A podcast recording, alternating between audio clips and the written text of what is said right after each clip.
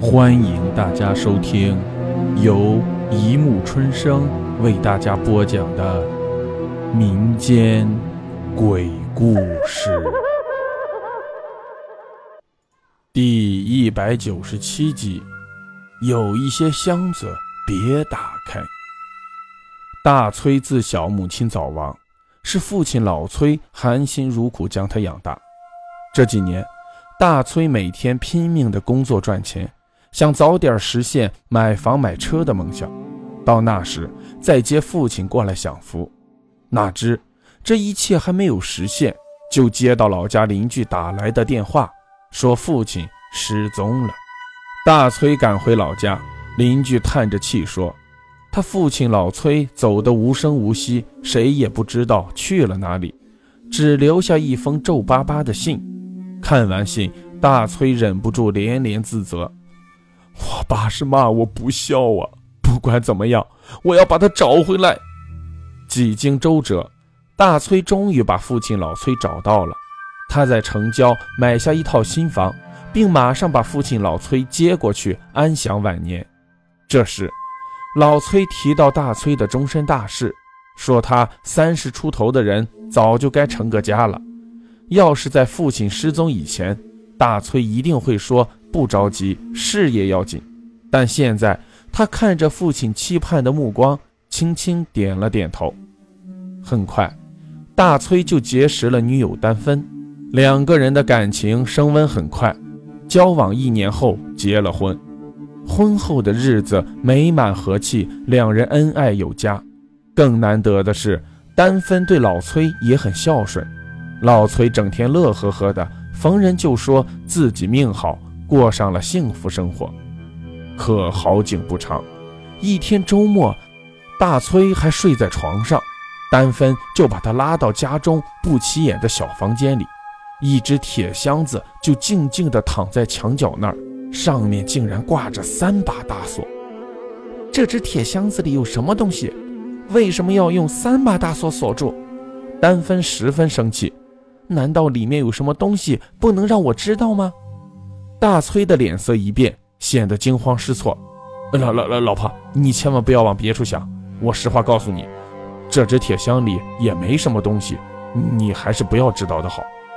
丹芬虽然很想看看铁箱里藏着什么，但大崔死活不肯，他也没有办法，最后只好放弃。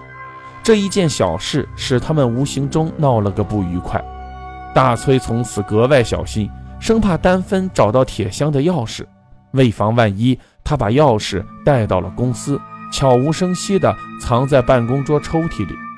这天，大崔忙完公司的事，提前下班，一进家门就看见父亲老崔坐在客厅的沙发上发呆，而且屋里乱七八糟，东西扔了一地。大崔心里一惊，不知道发生了什么事。老崔十分伤神地说：“儿子，你们这是怎么了？”丹芬口口声声说你有秘密瞒着他，究竟是什么事不能让他知道啊？大崔紧张地跑到那间小屋里，果然看到丹芬在屋里到处乱翻，嘴里还说着：“好你个大崔，一定有什么不可告人的秘密。”丹芬因为这件事已经生气了很久，此时更是气得情绪失控，他狠狠地往那只铁箱上踢了两脚，固执地问他。这只铁箱里到底有什么东西？为什么不让我知道？你信不信我明天就把它砸开？大崔一听，气得举起手掌：“你你怎么能这样无理取闹？你就不能消停一下？你还想打我？好啊，你打呀，打呀！”丹芬丝毫不让步，正闹得不可开交。老崔扶着墙壁走进门口，满眼都是泪水。丹芬似乎有了些悔意。默默地低下了头，他狠狠地瞪了大崔一眼，就把老崔扶回房间，照料他躺下。看着儿媳妇儿，老崔轻轻叹了口气：“丹芬，我知道大崔有秘密瞒着你，你心里肯定不舒服。不但是你不知道那只铁箱里藏着什么，连我也不知道。我记得自从两年前大崔把我找回来后。”家里就多了这只铁箱，大崔一直把这只铁箱看得很重要，还特别嘱咐叫我不要动铁箱，否则的话他会后悔一辈子。你也不要过于逼他，相信适当的时候他自然会告诉你的。丹芬听得呆了，忍不住流下两行委屈的泪水，但他对那只铁箱的秘密仍旧耿耿于怀。他忽然站起来。很不甘地说：“爸，你也不要怪我。大崔不肯告诉我铁箱里的秘密，我就回娘家去。等他什么时候愿意打开铁箱，我再回来。”说着，他走回卧室，收拾东西，回了娘家。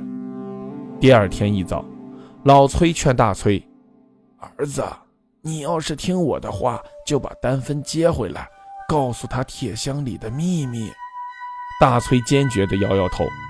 这个秘密绝对不能让人知道。老崔长叹了一口气：“儿子，爸不想看到你们整天吵吵闹闹。明天我就回老家去，你看着办吧。要么把铁箱的秘密告诉丹芬，两口子好好过日子；要么送我回老家。”大崔脸色一片死灰，他艰难地做着选择，最后他含着泪同意了父亲的意见。大崔好言说尽，把丹芬接了回来。丹芬的气还没消，迫不及待地把铁箱抱出来，放在客厅的桌子上。他一手夺过大崔手里的三把钥匙，三把大锁应声而开。掀开铁箱盖的时候，丹芬惊呆了，大崔哭了。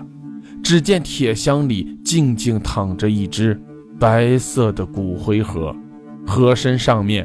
贴着一张老崔的照片我，我死了吗？老崔只看了一眼，整个人就像搪瓷做的一样，瞬间碎成了一块块，悉数落在了地上。大崔抚摸着满地的碎片，放声痛哭：“爸，你就放心去吧，我总算能为你尽孝两年，让你享了两年福。”谁也不会知道，两年前大崔找到父亲时，父亲已经不幸身亡。他得到的只是父亲的骨灰盒。他原本打算将父亲的骨灰送回老家安葬，在回老家的途中，走过一片山路时，想起自己年近三十，不但还没有成家，而且常年在外，从没尽过一天孝心，忍不住失声痛哭。哭到伤心处，他竟躺在路边睡着了，并且做了个梦。梦里有个天使告诉他，只要他把父亲的骨灰盒锁进铁箱里，不要让别人知道，父亲就会回来让他尽孝。大崔醒来后，按照梦里的情景去做，父亲果然出现在身边。说到这里，大崔没有再说下去，他哭成了一个泪人。丹芬也哭了，她轻轻地将铁箱里的骨灰盒抱出来，发现箱底压着老崔离家出走那天留给大崔的信。信上老崔写着这样几句话：“儿子，我今天听到隔壁爱上网的阿牛说，如果超过一年不回家看望老人就违法。你已经有两年没回来过了，我怕你因此违法。”所以我要出去找你。好了，故事播讲完了，欢迎大家评论、转发、关注，谢谢收听。